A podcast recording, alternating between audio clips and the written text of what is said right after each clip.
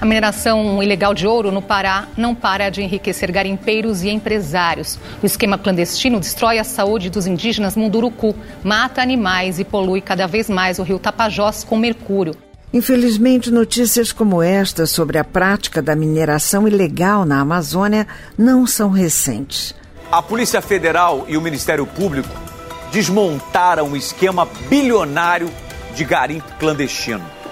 A organização criminosa usava mineração ilegal e notas fiscais falsas para fazer o contrabando do ouro que era extraído na região amazônica. As organizações que atuam no território denunciam há muitos anos o aumento dos garimpos ilegais, principalmente em territórios indígenas e áreas florestais que deveriam estar protegidas. Mineração em terras indígenas na Amazônia Legal aumentou 1.217% nos últimos 35 anos. Os dados são de um estudo feito por pesquisadores do Instituto Nacional de Pesquisas Espaciais da Universidade do Sul do Alabama, nos Estados Unidos. Segundo o INPE, que é o Instituto Nacional de Pesquisas Espaciais, o garimpo ilegal em terras indígenas na região norte do Brasil aumentou mais de oito vezes entre 2016 e 2022. O levantamento apontou que a área saltou de quase 8 quilômetros quadrados em 1985 para 102 quilômetros quadrados em 2020. No episódio de hoje, nós vamos receber o filósofo e educador popular Charles Trocati, que é coordenador do MAN, Movimento pela Soberania Popular na Mineração. Charles fez do Movimento Sem Terra a sua escola literária e, aos 20 anos, publicou o seu primeiro livro de poesia, chamado Poemas de Barricadas. Ele também é membro da Academia Sul Paraense de Letras. O assunto do episódio é mineração na Amazônia e os desafios atuais nas lutas envolvendo a exploração mineral. Eu sou Mara Régia e esse é o Latitude Cast. Charles, seja muito bem-vindo. Você que desde os 15 anos de idade é militante político do MST e atualmente se dedica aos estudos do combate à mineração ilegal. Queria saber qual é o principal problema do modelo de mineração utilizado no Brasil. Mara Régia, obrigado por estar aqui com você. Sobre essa questão, qual é o problema do modelo mineral no Brasil? É que a mineração no Brasil sempre foi estatal, ela foi colonial, imperial e ela se reifica na construção da Vale. É, em 1943. Então, a, a expressividade do nosso modelo é a expressividade assim, do comportamento estatal, né?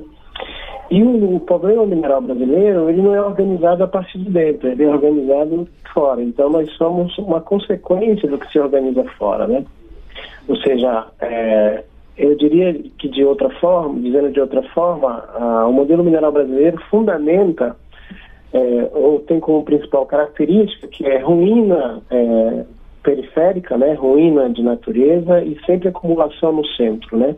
Uhum. Ou seja, essa é a dialética da repetição do nosso modelo. Ruína é, é, na periferia e acumulação no centro. Ruína nas colônias e acumulação no centro. Ou seja, essa dinâmica ela não se, se esgotou no período colonial, imperial e nem muito menos no período republicano, né? Bom, você acabou de falar da Vale, né? E o MAN que é esse movimento da construção pela soberania popular na mineração, nasceu justamente num confronto contra a Vale. E hoje vocês estão aí atuando em 14 estados brasileiros, não é? Agora, queria que você explicasse para a gente como é que surgiu essa organização. Bom, essa, essa organização vem de uma experiência é, localizada, né? Ou seja, depois a Vale se sobressai imponentemente da Constituinte de 88 e ela espacializa os seus, os seus empreendimentos né, durante a ditadura militar é, para a Amazônia. Então nasce o grande projeto Carajás e o grande projeto Carajás ele vai incorporar terras, né? O grande projeto Carajás é uma hidrelétrica imensa que superou muita floresta, enxortou sociedades indígenas que viviam no sul e sudeste do Pará. É uma linha férrea de 900 quilômetros que vai do Pará ao Maranhão, é três polos siderúrgicos, em Abá, em Açailândia, em Santa Inês, é um porto, né? E Minas, dentro de uma floresta nacional. A mineração, ela produz uma economia de enclave ela mata as outras formas econômicas, ela provoca o que a gente chama de minério dependência, portanto, uma das características do modelo mineral brasileiro é provocar minério dependência. É como se não houvesse outras formas econômicas, outras relações com a natureza, senão essa pela economia de larga escala da mineração. E ela se associa de maneira muito fácil né, a grandes projetos, por exemplo, a pecuarização no sul-sudeste do Pará. Os camponeses que sempre perderam, uma expressão continuada de perdas, tiveram o sul e sudeste Pará, fizeram a luta pela terra, mas não fizeram a luta pelo território. E esses camponeses vão se confrontar com os interesses da grande fazenda e os interesses né, capitaneados aí pela empresa de mineração, no caso, a Vale. Então, uma decisão a partir dos anos de 2000 era de nacionalizar o conflito Carajás, porque a gente já tinha empatado com a empresa mineral, já tinha perdido, já tínhamos ganhado, mas se continuássemos de maneira localizada, essa experiência ia fenecer. Então a gente decide nacionalizar o conflito Carajás, muito importante que se diga, e a gente vai nacionalizar esse conflito Carajás dando um apelido para ele, que não é movimento dos atingidos por mineração, é um movimento pela soberania popular na mineração. Por quê? Porque não cabe só aquele que é afetado no território ou na cidade cerceada pela minério dependência provocada pelo modelo mineral a tarefa de lutar por mudanças consideráveis. Né? Então, nós nacionalizamos o conflito Carajás e demos a este conflito o um nome de IMAN, Movimento pela Soberania Popular na Mineração. Traduzindo, é, o que significa para nós soberania popular na mineração. Nesse momento, a gente saiu de um conflito é, ambiental pela mineração para classificar a mineração como um problema fundante das nossas desigualdades regionais, econômicas e sociais e de uso da abundância da natureza que nós temos. E, por fim, a ideia de soberania popular para o humano é fazer com que o Estado volte a ter controle social sobre essa atividade econômica que ele perdeu desde que a Vale foi privatizada. Nós privatizamos uma empresa, nós privatizamos um modelo mineral que era estatal, ainda que com enormes problemas, mas pelo menos era estatal. De 96 para cá, o modelo ficou incontrolável, ficou vale tudo dos acionistas contra a natureza, contra a sociedade, provocando uhum. essas erosões que a gente, na última década, é, vê no noticiário cotidianamente. Sem dúvida. Aliás, você cita o ano de 1996 e ele é um marco, já que foi em 17 de abril daquele ano que aconteceu o massacre de Eldorado de Carajás, com o assassinato de 19 sem terra, né? Sem dúvida, esse massacre está aí como uma ferida aberta em nossos corações e na memória do povo brasileiro, não é? Exatamente. E, por exemplo, está nos autos do processo que não foi nem os advogados é, dos camponeses ou dos seus familiares né, assassinados em 96 no massacre de Carajás. E é importante perceber essa trajetória. Camponeses haviam virado garimpeiros, é, sobretudo de Serra Pelada, e foram massacrados na tática do envelopamento, né? É, dos encurralados na ponte do rio Tocantins, que ficou conhecido como o, o massacre do fim do ano de 87 eles voltam a virar camponeses e são massacrados em 17 de abril de 96. E está no alto do processo de que a empresa Vale, né, à época, tinha, pagou o deslocamento das tropas que saem de Parauapebas à Curva do Oeste, no município de Eldorado do Carajás, e o traslado de Marabá à Curva do Oeste. Então essa é apenas uma das implicações que a gente poderia citar que os camponeses têm com a presença da Vale estatal e hoje com ela privatizada, e portanto uma empresa é, que você deixa de ser uma empresa mineral para ser uma corporação financeirizada com as dinâmicas territoriais de uso e abuso dos nossos solos e subsolos, né? Sem dúvidas. Agora vamos falar do seu livro, que é de 2019. Quando vier o silêncio, o problema mineral brasileiro.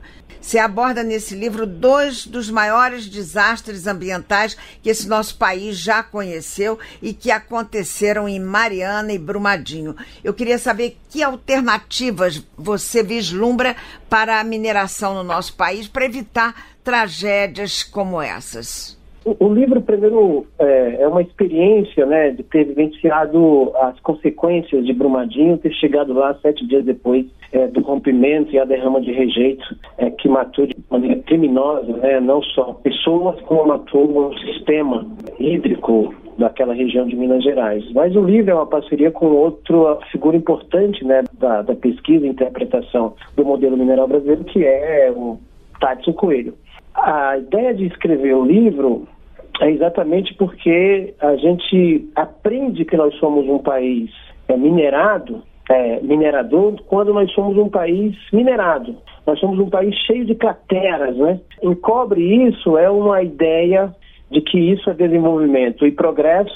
E uma das consequências que esse modelo faz é criar elites institucionais que demandam sempre estas formas de prejuízos sociais em detrimento do lucro extraordinário dos acionistas e dos empresários. Então a gente aprende pelo avesso de que a mineração é desenvolvimento e progresso, mas ela é tragédia. Nós nunca aprendemos tanto de que a mineração é desenvolvimento e progresso e tragédia na nossa história do que nos últimos 10 anos. É um livro denúncia, sobretudo tentando colocar alguma coisa no lugar quando há uma descontinuação de interpretação de que nós somos um país minerado, portanto, nós estamos entre a maldição da abundância e o moinho satânico, e entre a maldição da abundância e o moinho satânico é preciso sobressair de dentro desse processo para poder interpretá-lo e, ao interpretá-lo, sugerir mudanças públicas, estatais e sociais, né? Em relação à natureza, à economia e à sociedade como trazer essa questão mineral no Brasil para o debate público? Ele só virá se for encarnado pela sociedade nas suas mais diferentes formas de organização social. Porque vejamos, nós estamos, em 10 anos nós produzimos três grandes tragédias minerais, crimes né, continuados, Mariana, Brumadinho, Havia uma previsão em Mariana de que a, a barragem de fundão rompesse, a lama tóxica, né, caminharia 15 quilômetros. Mas os técnicos já sabiam que a 10 quilômetros havia uma comunidade que se chamava Bento Rodrigues. Então, portanto, aí um racismo ambiental de que era uma comunidade negra, empobrecida, dentro dos padrões de acumulação capitalista. Né? E, fora isso, esses 10 anos, nós produzimos documentos importantes, como é o projeto Mar de Lama Nunca Mais em Minas Gerais, que nunca foi implantado. Nós produzimos reflexões importantes depois da, da barragem de Brumadinho, tanto em âmbito de Minas Gerais como no, no Congresso Nacional. Aqui no Pará, onde eu falo, nós construímos pela Comissão Externa de Barragem é, um relatório sobre a, as barragens de rejeito da mineração no Pará. Nada disso foi incorporado no debate institucional e nem no debate público. Pelo contrário, nós entramos numa conjuntura de que começou a prevalecer a ideia de que nós deveríamos sair, veja só, nós deveríamos sair de 2,6% do PIB nacional pela mineração e elevarmos isso a 10%. Ou seja, construiu-se uma frente social, institucional, que queria tirar a participação da mineração de 2,6% e elevá-la a 10%. E o que eles usaram para isso são três palavrinhas mágicas. Eles esqueceram as derramas de rejeito, os crimes, eles esqueceram todas as dificuldades criadas após as reparações criadas, né? É, que até hoje não se chegou a, a isso, né, com Mariana e Brumadinho, e, e em Barcarena, e eles queriam chegar a 10% do PIB pela mineração. E as três palavrinhas mágicas, Palmes, primeiro, deve haver mineração, aonde houver rigidez locacional. Qualquer um de nós que estudamos a tabela periódica vai entender de que a mineração não é um tatu que sai cavando ao chão e ela é, estaciona em, algum lugar. A geologia se forma na medida de muitos milhões de anos e ela se forma no lugar. Então eles estavam dizendo, aonde houver rigidez locacional, vai haver mineração. Segunda palavrinha mágica, decretar mineração sob qualquer circunstância essencial. Na pandemia, a mineração foi decretada como essencial e ela foi um adoecimento permanente dos corpos já adoecidos dos trabalhadores da mineração. Mas para as conjunturas presentes e futuras, faça sol ou faça chuva, a mineração deve continuar, ela não pode parar. Terceiro palavrinha que eles usaram, a mineração como utilidade pública municipal, estadual, nacional e internacional. Ou seja, a forma pela qual eles querem chegar a 10% do PIB pela mineração é mais empresa, menos Estado e menos tributo. Ou seja, 10 anos depois que nós entramos numa fase incontrolável da mineração no Brasil, produzindo desperdício de natureza é, em forma de derrama de rejeito, nós não chegamos a uma síntese de qual caminho trilhar para voltar a controlar o modelo mineral brasileiro. Pois que é. tem suas antiformas, né? Ah, sim. Sair de todas as formas. Agora, nesse ponto importante, a gente falar sobre essa financeirização da natureza e ao mesmo tempo tentar saber quem estaria por trás desses investimentos de capital mineral em todo o território brasileiro? Olha, não, não tenha dúvida de que nós nos especializamos em produzir, entramos numa rota desde os anos 90, né? sempre fomos um país agroexportador, mas com surto de modernidade, de, industrialização, mas dos anos 90 para cá, nós voltamos a opcionar o desenvolvimento econômico e social do país pela exportação é, de commodities, né? commodities agrícolas e minerais. Ou seja, esse é o vetor fundamental da economia nacional. Portanto, esse é um modelo é, organizado de fora para dentro. Nós só aceitamos porque criou-se uma ideia nos anos 90 de que a nossa mercadoria natureza era competitiva no mercado internacional. Veja, a exportação ela gera superávit primário, ela gera é, o equilíbrio da balança comercial, mas ela é importante da fronteira para fora da fronteira para dentro, ela é um vale tudo contra a sociedade, sobretudo as sociedades detentoras de natureza, né? E se construiu elementos jurídicos, institucionais para uma toma permanente desse processo. E um, a facilitação é, institucional dos investimentos financeiros internacionais na nossa natureza. Então, a privatização da Vale já foi um jogo né, de mudança né, desse comportamento. De lá para cá, nós temos tomado dinheiros, e é importante dizer, inclusive, que a pesquisas recentes sobre é, a financiarização da natureza, de que um volume considerável vai, no mundo inteiro, vai para a Indonésia, tanto para o desmatamento da Indonésia como para a mineração na Indonésia, e outro volume é, significativo vem para a América Latina, em especial para o Brasil. Ou seja, nós estamos acachatados pelas finanças internacionais, que também está incontrolável.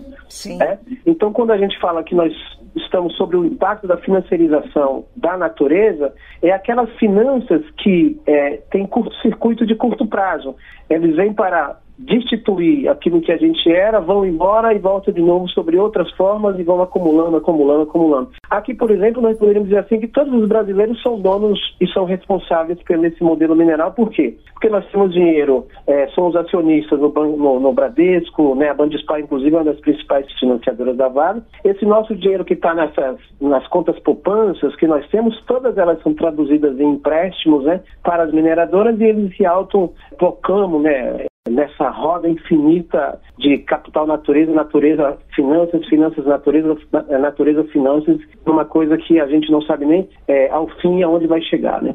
Qual é o problema da relação entre a mineralização com a política nacional? Olha, até 30 anos atrás, quando a mineração era estatal, controlada pelo Estado, sobretudo na sua forma de empresa estatal, que é a Companhia Vale do Rio Doce, é, não se percebia a presença de partidos políticos ou de políticos né, na estrutura da mineração brasileira. De 30 anos para cá, é quando os agentes, é, os acionistas né, ou, os, ou os executivos que gerenciam o interesse minerário da grande empresa privada, é, isso tende a aumentar. A gente poderia dizer o seguinte: a mineração de ser, deixou de ser uma forma de minerar para ser um bloco de poder no poder. E eles exercem pressão sobre o judiciário, sobre juízes, desembargadores, como é o caso do Pará, como é o caso de Minas Gerais, e eles exercem pressão sobre os partidos e sobre políticos, inclusive. Né?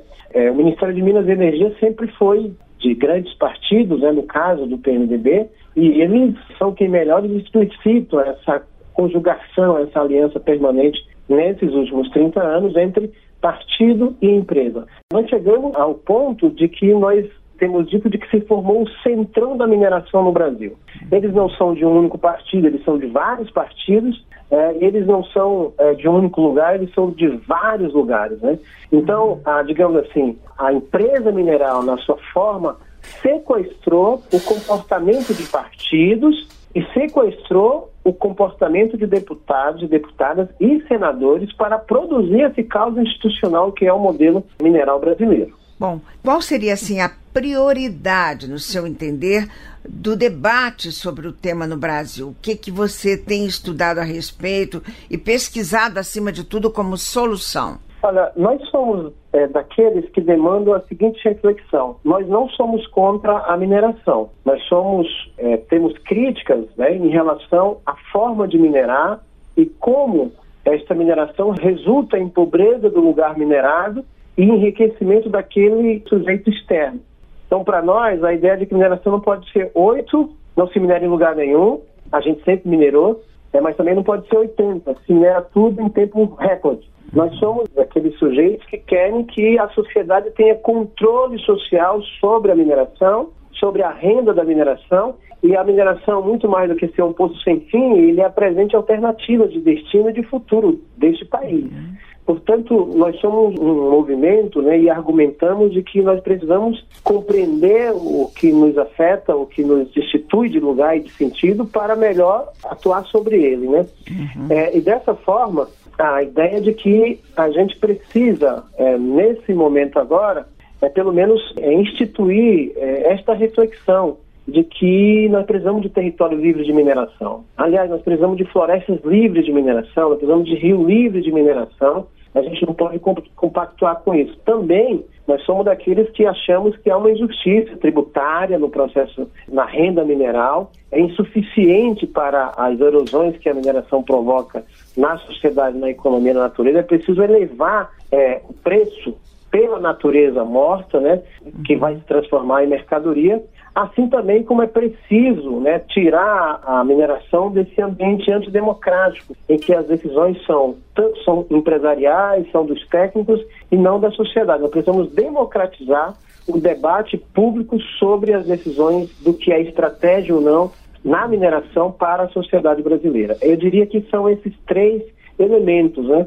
É, nós estamos no momento de criar e recriar muito provavelmente há uma demanda né, de que nesse próximo período a gente possa fazer uma conferência nacional sobre o modelo mineral brasileiro e sobre o controle daqueles que são afetados e não daqueles que produzem a afetação, uhum. para construir resoluções que sejam incorporadas nas reflexões é, é, locais, regionais e nacionais. Pois é. Daí a importância desse evento nacional do MAN Começa hoje em Belém o evento nacional do MAN, que se chama Saúde, Mineração e Comunicação, vai até amanhã.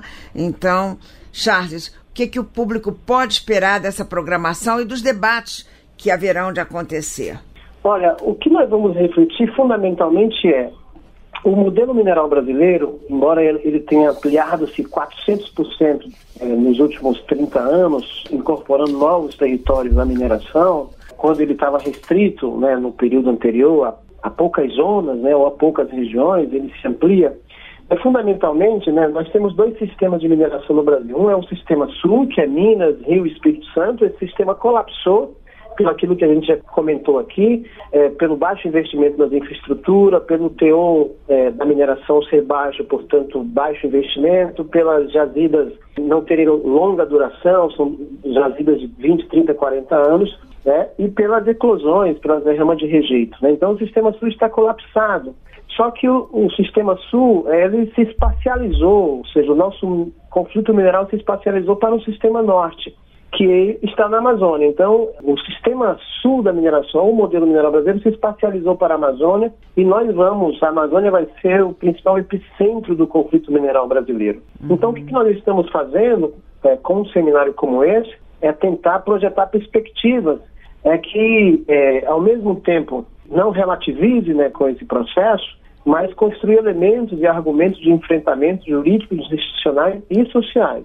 E nós vamos refletir, então, com a militância do campo popular, com pesquisadores, com gente da sociedade, né, com parlamentares, né, com, enfim, com as várias pessoas que têm algum ponto de vista ou têm elementos sobre esse processo. Uhum. E no fundamental, o que ele procura é identificar em que estágio nós estamos e como, ao invés de cruzarmos os braços, né, lutarmos dentro desse conflito. E o encontro conta com parcerias importantes, né, sobretudo é, da Fiocruz, porque um dos lugares que mais adoece a, a, a, classe trabalhadora é a mineração. Então, nós vamos refletir também as consequências do adoecimento é, desse, desse sujeito que é o trabalhador da mineração nas suas multifaces, né? Bom, Charles, a gente não pode deixar você ir embora sem se despedir, é claro, mas de preferência declamando um de seus poemas, porque além de ser um filósofo, educador popular, escritor, coordenador do MAN, não é? Você é também um poeta. Muito bem. Vou terminar com duas poesias já anunciadas aqui. Eu, eu que fico feliz e contente de poder enunciar esse, essas ideias, essas reflexões dizendo que elas não podem ser só nossas, elas devem se tornar da sociedade, elas podem se tornar de muitos e de muitas, que o problema mineral brasileiro não é só de quem é afetado, quem perde território ou que tem o corpo adoecido pelas formas de exploração laboral, mas ele tem a ver com, com o traço né, de, de que destino nós teremos se nós não controlarmos o moinho satânico, já que atua sobre as nossas naturezas. As duas poesias são a montanha foi moída e hoje a serpente morta no calabouço dos navios. Levam-no assim como quem rouba pergaminhos a se misturar com outro tempo. Fica-nos a mandíbula e uma certeza empoeirada. Mas a fibra densa faz o nó e hoje eu sou minério. O chão que piso cansou do império, porque tenho nas mãos um mapa e um destino precário que insulta. Calcanhares velhos, estrofes assombradas, razões tão inócuas quanto essas no panteão da glória. Já não sei se cabe tudo no paletó do absurdo. Peregrinar pelo verão é válido, os deuses pouco e o medo sorri. O amor está desmaiado na sala dos acontecimentos. Raso palpite. O toque varre e dá ultimato. E o século está vestido de mofo e manca. Mas é tão difícil dormir com serpente nos olhos e o pulmão inflamado de enfeites. Era isso, muito obrigado. Eu fico muito satisfeito com o que a gente conversou aqui. Ai, querido, que lindo. Muitíssimo obrigada a você pela disponibilidade da entrevista e pela luta acima de tudo. Parabéns. Obrigado. Seguimos. Eu sou Mara Régia e esse é o Latitude Cast, com produção de Lucas Duarte e edição de áudio de Celso Rabelo.